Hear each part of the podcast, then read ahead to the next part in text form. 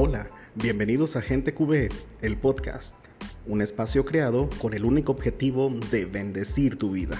Actualmente estamos llevando a cabo un seminario de sanación interior y liberación, creado por la comunidad María Mediadora. Y por este medio estamos compartiendo el devocional para cada día de la semana.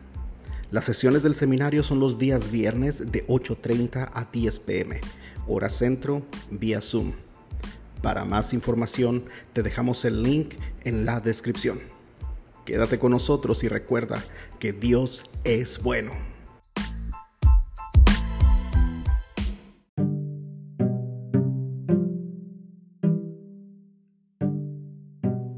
Seminario de Sanación Interior y Liberación. Tomo 2. El pecado. Día 4. La mala imagen de Dios. Lee la siguiente cita bíblica. En la primera carta de Juan, capítulo 4, versículo 8, dice, El que no ama, no ha conocido a Dios, porque Dios es amor. Medita y responde. El Dios castigador.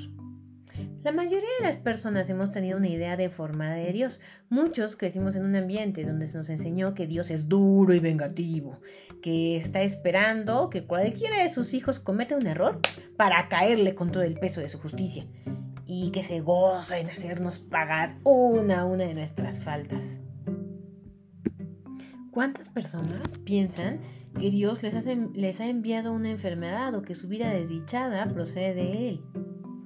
Además, si en algún momento hemos tenido malas experiencias con nuestro Padre terrenal, esto terminará de arruinar nuestra visión de Dios, pues nadie quiere acercarse a una persona que busca hacernos sufrir.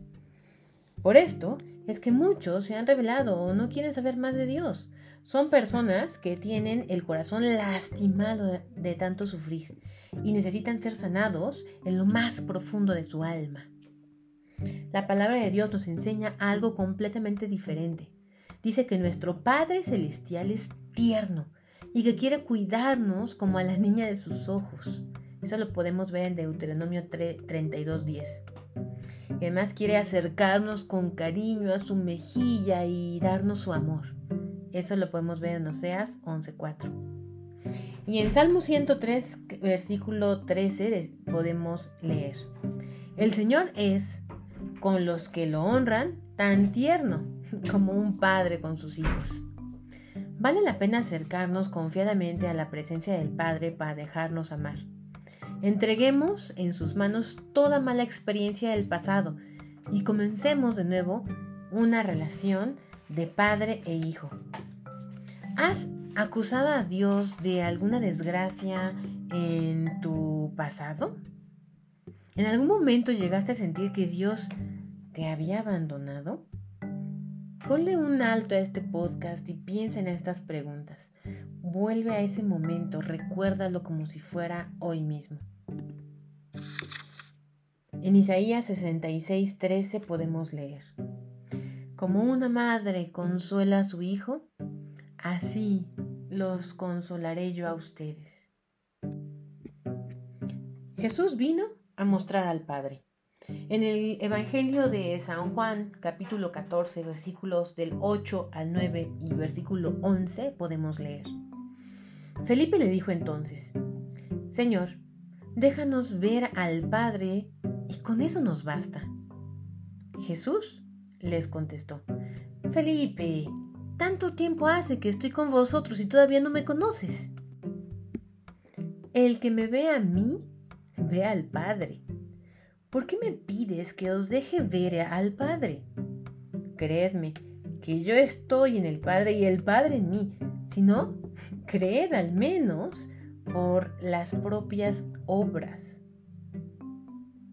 La mejor imagen que podemos tener de nuestro Padre Dios es su Hijo Jesucristo, quien dijo, el que me ve a mí, ve al Padre. Nosotros hemos visto en Jesús la manifestación más grande de ternura y de cariño, la Biblia dice en Juan 13.1, los amó hasta el extremo. Este extremo de amor se manifiesta en que dio hasta la última gota de su sangre en la cruz. Jesús le dijo a Felipe que por lo menos creyera por las obras y por los milagros que había hecho. Ahora la pregunta es, ¿qué hizo Jesús en todo momento según se expresan los evangelios? Hizo el bien, sanó los corazones del pecado, rompió ataduras y cadenas de maldición, sanó a los enfermos, liberó a los oprimidos por el maligno, predicó la buena nueva de la salvación, gritó al mundo que el Padre lo había enviado como el signo más grande de su amor por nosotros. En Juan 3, versículo 16 podemos leer, Pues Dios amó tanto al mundo que dio a su único Hijo, para que todo aquel que cree en Él no muera, sino que tenga vida eterna. Con todo esto, no queda duda de que nuestro Padre Dios es muy diferente a lo que habíamos aprendido. Nos ama profundamente y no desea la muerte de ningún pecador. Quiere liberarnos de toda cadena que el pecado ha dejado en nuestra vida y darnos verdadera libertad. Ezequiel 33, 11. Aplicación práctica. Reconcíliate con el Señor. Piensa por un momento, ¿cómo ha sido tu relación con Dios? Piensa en aquellas situaciones de tu vida donde lo culpaste por lo que te sucedió. Pídele al Espíritu Santo que te lleve al convencimiento de la bondad que Dios tiene en su corazón.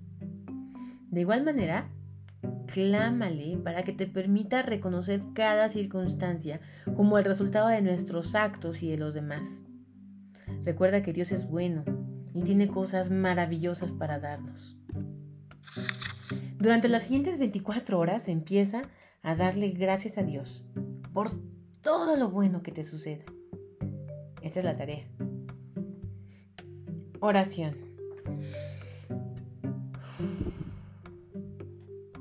Espíritu Santo, ven a revelarme la verdadera imagen de mi Padre Dios. Hoy quiero dejar a un lado la imagen de un Dios castigador, implacable, indolente, injusto, la cual se ha convertido en un obstáculo para tener un encuentro personal con su amor. Señor, en este día me dejo amar por ti. Abro las puertas de mi corazón para que te reveles como mi Padre. Acepto tu ternura y los buenos propósitos que tienes para mi vida. Te recibo como mi creador, mi sanador, mi libertador, mi restaurador. Abre mis ojos a tu amor e infunde un nuevo espíritu en el nombre de Jesús. Te doy gracias por lo que has hecho y harás en mi vida. Amén. María Mediadora, ruega por nosotros. Versículo para memorizar. En Jeremías 31.3 leemos. Yo me aparecía a él de lejos. Yo te he amado con amor eterno. Por eso te sigo tratando con bondad. Repito, Jeremías 31.3. Yo me aparecía a él de lejos. Yo te he amado con amor eterno por eso te sigo tratando con bondad.